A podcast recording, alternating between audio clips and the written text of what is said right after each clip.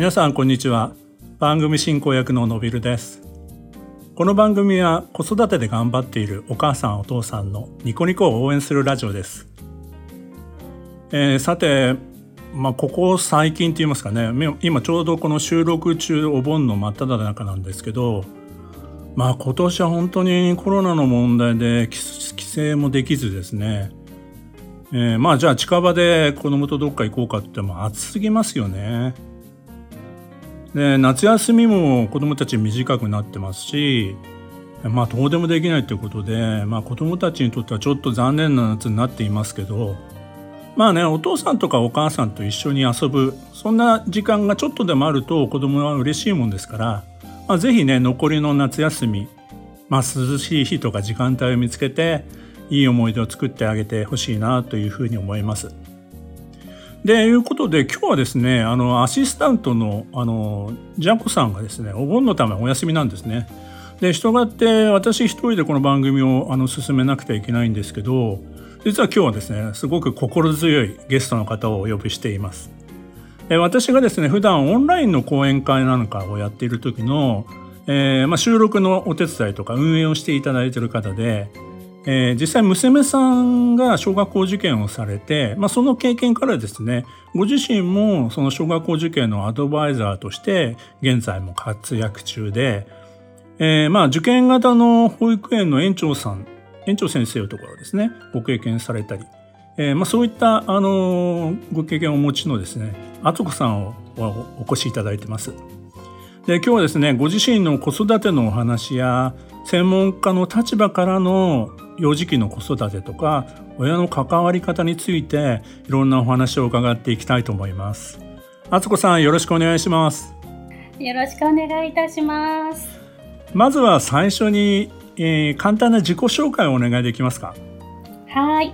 えっ、ー、と私には一人今中3になります娘がおります。で職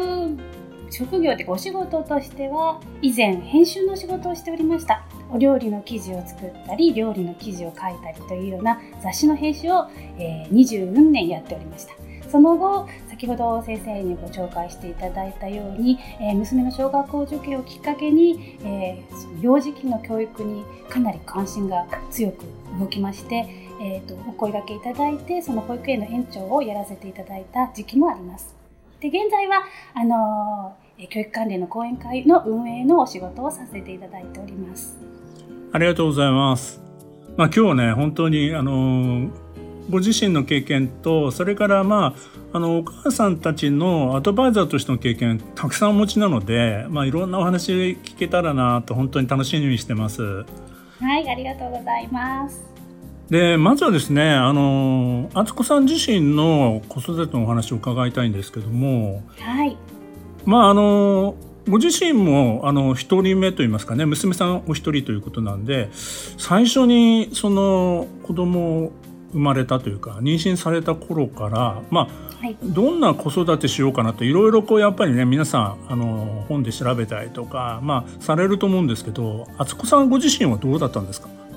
はい、えーと、私その妊娠出産がかなり高齢だったんですね、まあ、仕事をしていたこともありまして、えー、38歳妊娠39歳出産っていうもう本当に今ですとそんなに高齢ではないのかなっていう気もするんですが当時、まあ、すごく高齢だなという感じがしていてでなので、まあ、すごく嬉しかったんですね。妊娠できたことも子供が持てるってこともすごく嬉しかったんですけど、まあ、大概いい年だったのであと何ですかね仕事もそこそこやってきていたのでなんですあの失敗したくないというかあのちゃんとやらなきゃとかあと若いママみたいに分かんないって甘えるのもちょっといい年してどうかなっていうところがありましてかなりあの本を読んだりちょまあ、ネットがちょっと出てきた頃でネットの、えー、いろんな方の情報を読んだりして、えー、調べました。で、まあいろいろその読む中で好きだなとかこの人の言うことをいいなって思う方を何人か自分の中であこの人の言うことはいいかもしれないって思う方がいらしてその方の本を常に何て言うかバイブルというかなんか困ったらその本に戻るような本が、えー、何冊かありました。でその本っていうのが、えーと、相良敦子さんという方の書いた「モンテッソーリのママ一人でするの手伝ってね」っていう本とあと佐々木雅美先生っていう方の書かれた「子供への眼差し」っていう本なんですがこの2冊が、まあ、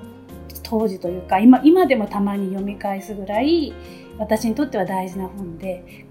なんか悩んだり困るとその本を開いてふむふむというふうに自分をこう立ち直らせていたような感じです。なるほど。モンテッソーリ教育なんかもじゃあ随分勉強されたんですか？勉そうですねあの本を読んであの当時まだ学校とかがよく、ね、そういうモンテッソーリ教育の学校も今はあるのを知ってるんですけども当時はちょっとそのいう学校を知らなかったんですがあの考え方は本を読んで自分なりにあそういうことかっていうのは、えー、理解しようとしてましたね。はいやっぱりあれですよねそういう本を読んで共感できるものだったら結構やれるかなって思いますもんね。そうですね。あの、ちょっとね、楽なんですよね。あの、楽、あの、ママ一人ですの手伝ってねって、要は子供がやりたいって思ってることがとても大事なことだから、なるべく邪魔をしないでいてくださいね。そのやりたいと思う気持ちを、あの、ねじ曲げずに、それを手伝ってあげて、うん、できるよって励ましてあげましょうねっていうふうに書いてあったので、うんうん、なんかこうダメだダメダメとか言いたくなっちゃうのを自分があのしたくないなっていうところであいいんだ言わなくていいんだって思えたのがすごく助かった感じですね。なるほど。でもなかなかねあれなんですよ。これダメダメって言っちゃいけないって思いながらもこう言ってしまうとかね。あの、ね、子供のこうできないところをすぐ手伝ってしまい手伝っちゃいけないかなと思いながらも手伝ってしまうっていうのは現実的にはやっぱりあるんだと思うんですけどその辺はもう本当に我慢の我慢みたいなところだったんですか？はい我慢の我慢でした。あの例えば転ぶ転びますよね。赤ちゃん歩き始めて少しよちよち歩いて。でも転んでも自分で起き上がるのを待ちましょうみたいなことが書いてあるんですよね。それは起きることができるし、待っててあげれば、なんとかその子はあの別に転んだことも大したことじゃないふうに思うはずだっていうふうに書いてあって、で、そこで、わあ、かわいそう、大変、危ない、痛かったね、みたいに騒いでしまうと、むしろ、本人にとってはあんまり転んでも大したことなかったのにすごいなんかかわいそうなのかな自分みたいに思わせてしまいますよっていうようなことが書かれてあったかと思うんですなので転んでもおお転んでるねみたいな感じで あの手も貸さないみたいな感じのことをやっていましたね。なんかそれ旗から見るとなんか冷たいお母さんに見られが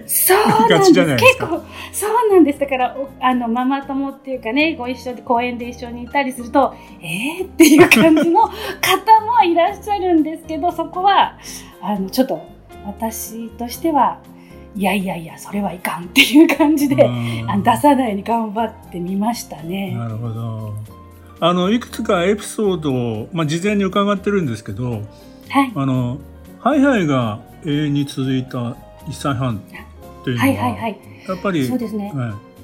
えっと、ハイハイっていうか、まあ、立ち上がると皆さんすごい喜ばれますよね。いや、うん、歩いた歩いたって言って。で、早いお子さんだと1歳前に立ち上がり始めるんですけどもあのうちの場合はその家の中に犬が数匹数頭っていうかいたいるもんですからその四つ足の方が人間より多かったんですね。でなのでまあ目線もその子供に赤ちゃんっていうか子供にしてみたらうん、あの大きい大人が歩いてるよりも四つ足で歩いてる動物が身近にあって でずっとハイハイして立ち上がろうとしなかったんですよ。うん、でまあそれはあの初め気が付かなかったんですけどその周りのお友達の話を聞いてるともう、まあ、歩いてるよとかきつかったよとかいろんなことを聞いてきてあららららと思ったんですけどでもまあ無理やり立たせようとしてももう本人がその犬たちと一緒にいる気分なのでなかなか立とうとしてくれなくって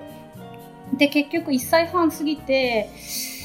うん、ななんとなくお友達と会う機会を増やしたらまあそのお友達も歩いてるし立ち上がったっていう感じでかなり遅かったですね。うん、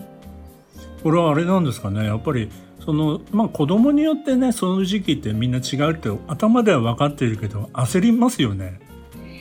そうあの多分ね焦る方が多いと思うんですけどその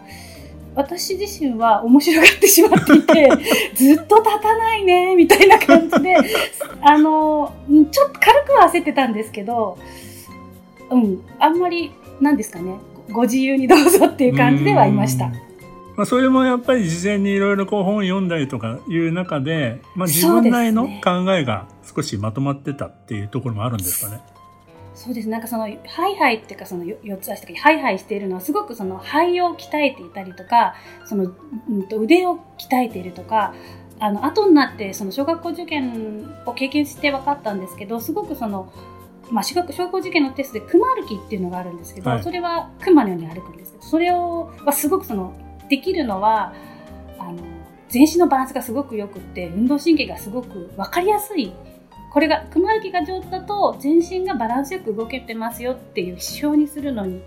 よくってよくそのお試験で出てるっていうのを読んで後から分かるんですけどなので多分ハイハイがが長く続くことによってこういろんなところが、まあ、育ってくれたのかなというのは思います。うん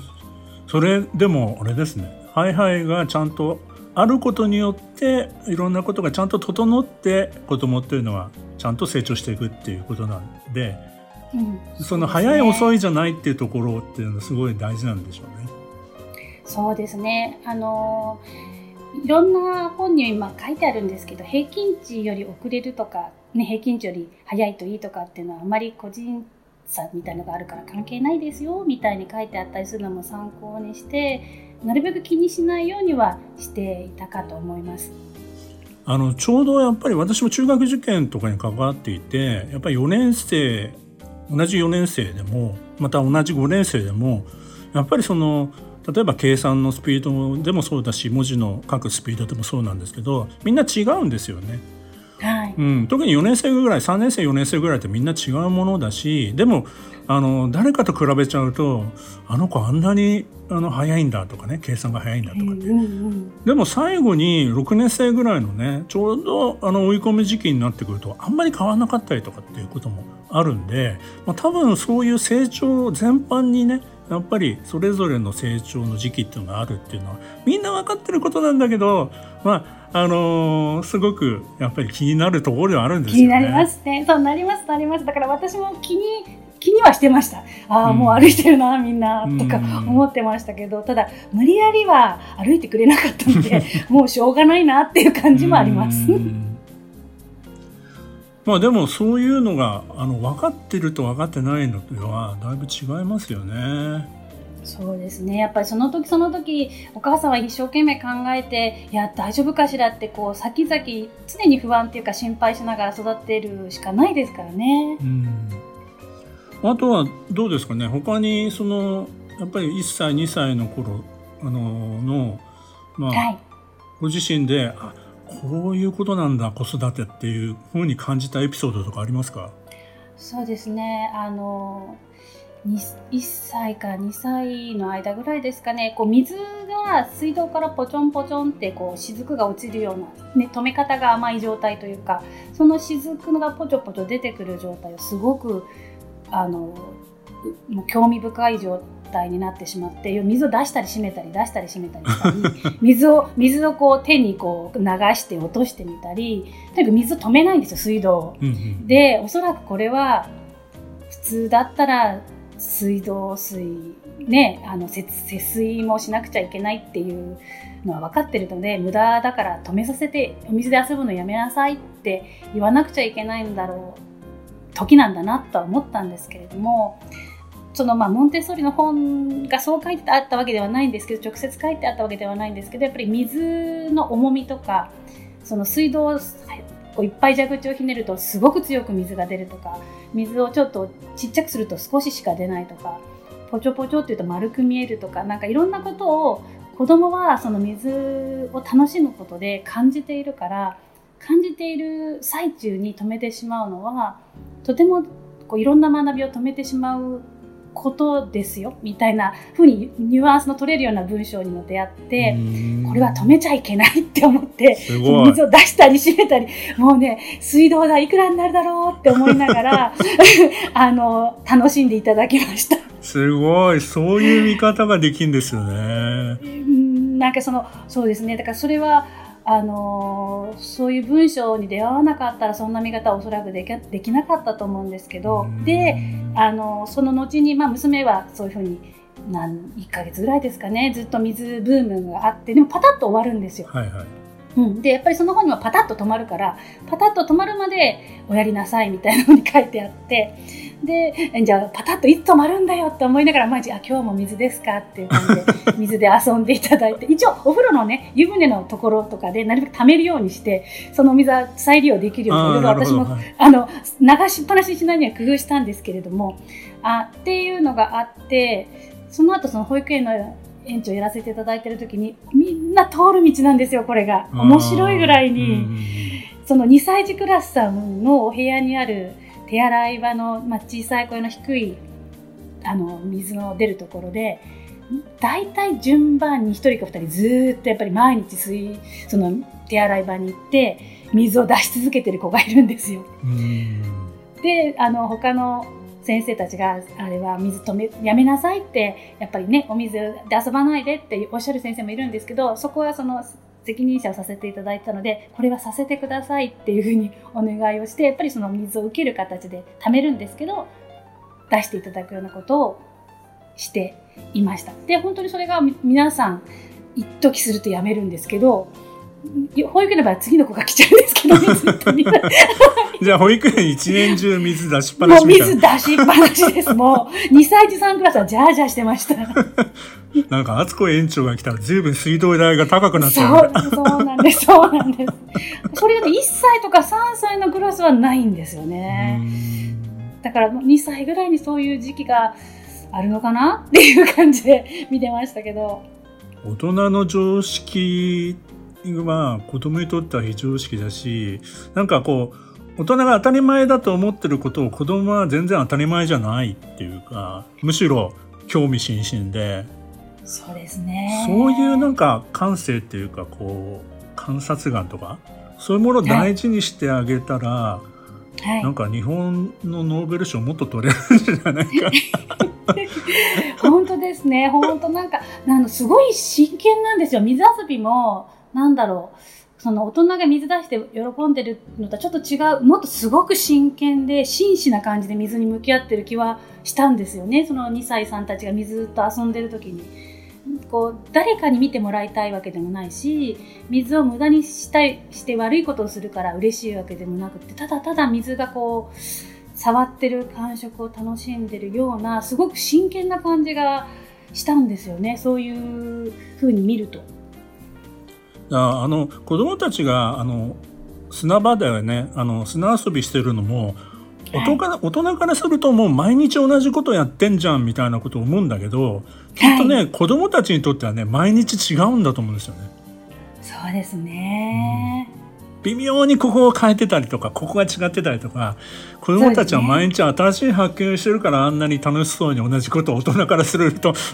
毎日同じことやってるわみたいな、そういうところって子供たちのその何て言うんですかねあの自分でこう作ったりそして考えたりとか、ままあ、壊したりとか、まあ、そういうのが、まあ、めちゃくちゃ楽しいんですよねきっとね。うんそうだと思います。なんかその集中してるというか真剣な感じがちょっと邪魔しちゃいけないかなっていう気はになりましたね。なんか大人が手を出そうとすると本当にやめてくれみたいな感じってあるじゃないですか。うんうんありますね。やっぱり子供がまさにそういう時期っていうのはもう、まあ、自立にも向かってるあのシグナルなのかもしれませんけどやっぱそういうのをねあのやっぱり親としてねこう見守ってあげられたらすごくいいですよね。そうですね。あとそのやりたいことを止めないってよくいろんなところでお話しさせていただくのは娘の場合はその納豆あ朝ごはんに納豆を出しすんですけども我が家はご飯派で、はい、その納豆我が家の場合その納豆に卵も入れて、はい、ネギも入れて鰹節も入れてて、まあ、いろんなもの入れて食べるんですけどもそのまあ混ぜてネバネバしますよね。卵も入ってますから、はい、でそれを、まあ、納豆ご飯が大好きで朝それ、まあ、栄養もあるしいいなと思って食べさせてたんですけどその2歳ぐらいの時に、まあ、まだちょっとね、スプーンもうまく使えない感じで、まあ、手が出ちゃいますよね、うん、でその時に、まあ、手で食べてもまあ食べてくれたらいいわみたいな感じで食べてもらってたんですけどそのネバネバに気づいちゃったんですよ。そのなんこのネバネバ楽しいってなんか ちょっとツボに入っちゃったみたいでそしたらその手でこう両手でネバネバこねるっていうんですか納豆、はい、ご飯。納豆だ納豆だけとか納豆ご飯を。でこねてこねて23日はこねてるだけだったんですけどこう3日4日と経つうちにそれがこう頭の夜髪の毛をシャンプー洗うのとちょっとこう自分の中でシンクロしちゃったみたいで、その納豆で朝ご飯の時にシャンプーのように頭をこねるっていうブームが 始まってしまいまして。すごいブームだ、それ。そうなんです。で、もう私もまだその、もう仕事復帰してましたので、仕事にも行かなくちゃいけない朝なので、時間的に余裕があるわけでは全然なかったんですけど、ただそれもまたこう、私のこう娘の子育てはちょっとある意味大いなる実験みたいなところがあって 面白がってるところがあったのでこれはどこまでおやりになるのだろうという感じで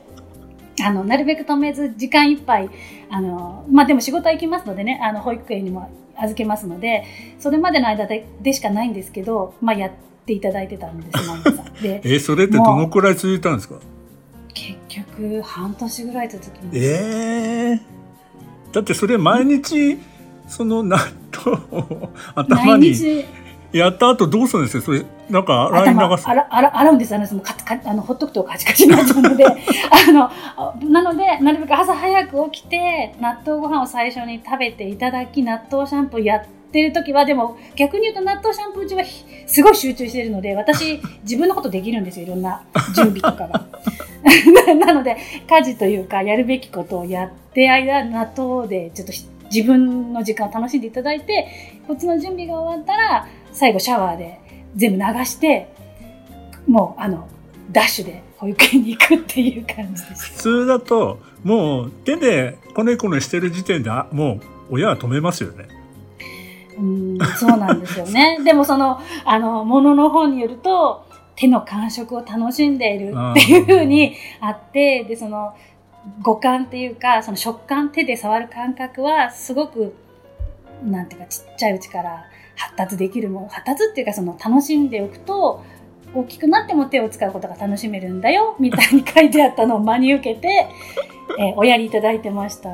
それネバネバは別に他のものでも経験できそうなんだけど納豆にいっちゃったからもう止められないですね。止められないです。またあの納豆の粒も楽しい、ね、ああなるほどね。うん、そうなんです。もう、いろんな、その納豆の中にジャコ入れるときはジャコだけ避けてみるとか、まあ、いろんな、こう、その、その日の、こう、なんていうか、研究対象があって、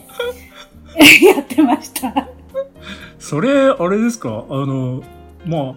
やめさせるんだったら出さなきゃいいっていうこともあるじゃないですか。うん、でも一番こう、あの、食べてくれるっていうか、朝ごはんとして、あの、機嫌よく食べてくれる上に栄養バランスもいいし、もうそこ、あの、こねこねの時間で自分の時間をこう、自分の時間を確保できるので、なるほど、ね、ある意味、一石二鳥は一石二鳥です。あんまりそこで一石二鳥使わないけど、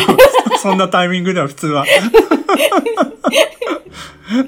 えー、でもそれは豆を食べた後に、なんかここ、ここあの食いついてますけど、豆を食べた後のベタベタの手で髪の毛をまたいじってる感じそれとも豆ごと頭にいっちゃってるんですか？もうどちらもあります。豆ごと行く日もありますし、あの、豆を食べ終わった残りのネバネバだけで、あの、楽しんでる。楽しんでる。もう本当に楽しそうなんですよ。へうん、もう、もうなんか楽しいっていうか、なんか真剣なんですよ。なるほど。うん、なんかその真剣な顔っていう、ありますよね。子供の独特の真剣な、なんか顔っていうのが。はいはい、それがちょっと見たかったのもあるんですけど。それ普通はできないな、でもそれもう。うん、ちょっと何やねん、ね。そうそう、納豆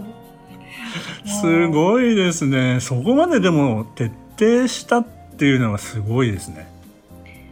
すごいのか。でもちょっと手抜きなんですよね。やっぱり。やっててもらえるから手が離れるっていうか。あでもそういうふうに思えてることが素晴らしいんですよね。あのあのそれがばっかりにいっちゃうともうあのパニックだけど自分はそこの時間をうまく使えたりとか、まあ、お風呂の水に変えあの貯められるからいいかとかさっきの話、うんうん、そうです。そうです。あとあれですね。よくあるこれはあるある皆さんあると思うんですけどボックスティッシュのティッシュをどんどん抜くってやつですね。1歳ぐらいだと、あれも皆さん止めるじゃないですか。隠したりボックスティッシュを、はいはい、うちの場合はあこれがお気に入りですかって言ってどんどん渡すんです。なくなったら次の箱どうぞって言って渡してでティッシュはもう袋に全部まとめといて後で大人は使うんですけどティッシュとして。その抜くのが好きなんだったらもう何箱でも抜いてくれっていう感じでわんこそばのように渡してました。なるほど。やっぱそういうなんかものに触れてそれのこう感触というかね五感をこうフルに使わせるっていうのがやっぱり幼児期にはすごい大事だっていうことが、はい、まあ分かっていたっていうことも大きいですよね、きっとね。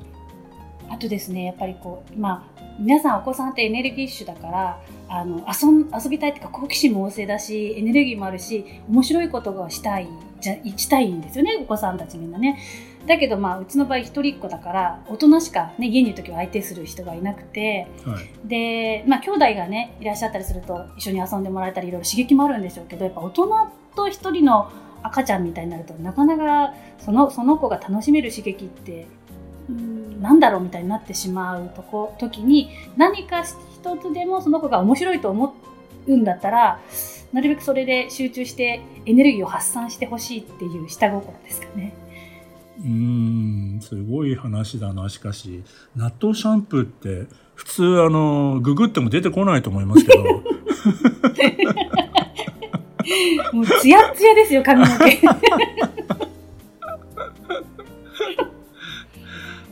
でもそういうなんていうのかな。まあ自分はもうこう決めたんだっていうかあの敦子さん自身がそう決めたことをねあのそこで頑張れたっていうのは今にあれですか？思えばそのお嬢さんは今中学3年生でしたっけ、はい、記憶にある、はいはいはい、記憶にあるんですか？どう？納豆シャンプー多分、ね、本にはなくて私がこういろんな人にこう言ってるのを聞いてあやってたんだなっていう感じ。多分本人の記憶としてはないと思います。1歳1歳1歳ですからね でもそうだったんだってあの話は多分さ されたと思うんですけど。びっくりしますよね。します。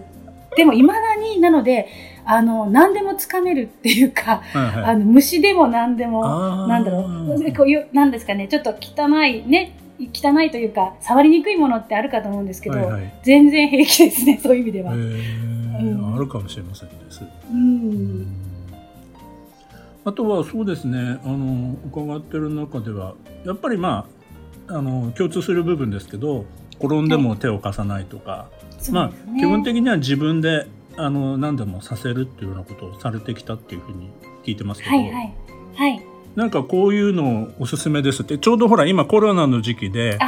そうです、ね、自宅にいる時間が長くなってたりとかなんか、はいはいはい、外に遊びに行けなかったりするじゃないですか。はい。なんかこういうのいいですよっていうのがありますか？ああります。一つは、お魚をさばくんですね。あの、アジ、ね、今旬です。アジとかイワシとかちっちゃいお魚ありますよね。で、一尾で買ってらして、あの、まあ、お母様自身もね、さばくなんてやったことないわって方は全然いらっしゃると思うんですけど、今時ね、便利に切ってありますからね。ただ、YouTube でもさばき方ってあると思うんですけど見よう見まねでやってみると案外あの半日ぐらい楽しく過ごせます。うん、お腹の中見てあ何これ腸かなみたいなことを言って見てみるとかあとイカなんかもかなり楽しいです。こうイカのくちばしこうなってるねとか、はいはい、うん、あのこれが骨あこれ何軟骨とか言いながら、まあ、解体して最後みんなしかもそれお料理で食べられますのでそういうふうにまあ、お料理キッチンサイエンス的なやっぱお料理をするっていうあとはあれですね、えっと、お酢を使ってあのちょっと色変わりますよ。変わるのありますよね、はい、ちょっと色が鮮やかになるものってありますよね。生姜みたいなものとか。そういうなんかええー、みたいなことが意外とあのそんなに大変じゃなく、ね、新生姜今旬ですからそれでお酢であ赤くなったねとかそういうことをやったりとか。あとはうちの場合、まあ、本当に私もズボラなのでその畑作りとかちゃんとやろうっていう気はさらさらないんですけど できないんですけどもあのでしかもあの、まあ、忙しかったりするとじゃがいもとかさつまいも芽が出たり、ね、葉っぱが出てきちゃったりいろんなことが起きるじゃないですか。それをあのそのまま捨てちゃわずに水にコップの中に水を入れてちょっと置いておくと根も出て葉も出てそのままそれをちょっとしたちっちゃなプランターに植え替えるとできるんですよじゃがいももさつまいもも。はいはい、でそれをまたうん、面白がって子供と見るっていうのも結構どんどん育つので楽しいかなと思います。あと一番のおすすめはちょっと季節的にも夏になっちゃったのであれなんですけどあのコットン綿の花綿花ですね、はい、を育てるとあのあれも結構丈夫なんですよね。丈夫な植物なのであの種さえちょっとどっかで手に入れられたらあのまあ夏場にピンクの可愛いお花も咲きますしその最後本当に綿ができるんですよね。麺麺の元の綿が。うんうん、でそれをがちょうど秋秋秋から11月ですねぐらいに最後枯れて綿だけできるんですけどそれで最後クリスマスのリースにしたりとかっていうふうにすると、うんうん、なんか種がお花になってでまあそのままリースにしてもいいしその綿をこう細くよってこれがコットンさみたいな糸を紡ぐとかなんかちょっとこう面白いかなと思います。なるほどいいですね。まあ、特にね、うん、プランターなんかの花はねすぐできそうな話ですよね。そうなんでそんなにあの大きいプランターじゃなくていいので、うん、できると思います。なるほど。まあいろいろこうお子さんと一緒にこうあの、まあ、実際のこうなんていうのかなものに触れたりとかこういうね、はい、あの小学校入られてからもいろいろこう一緒にこう行動されてはい、ね、あのいろんなところで経験をされたっていうのは聞いてますけど、はいはい、なんか大人っていうか親にとってもいい思い出になりますよね。そうなんです。あのー、もうね、もう娘中3になったので、ちょっとね、思春期じゃないですか。そうすると、まあ、まあまあ、女の子なので一緒に行動はしてくれますけれども、その小さい時のように楽しいこうわーっと楽しんでくれたりとかっていう時間はちょっとなくなってしまうのでぜひ小さいお子様のうちにあの親子の楽しい時間をいっぱい持っていただけると後からねちょっとねやっときゃよかったって思っちゃうともったいないのでで別に遠くに行くとかすごいことをしなくても意外とお家の中や近所でできることいっぱいあるのでやっていただけるといいかなと思います。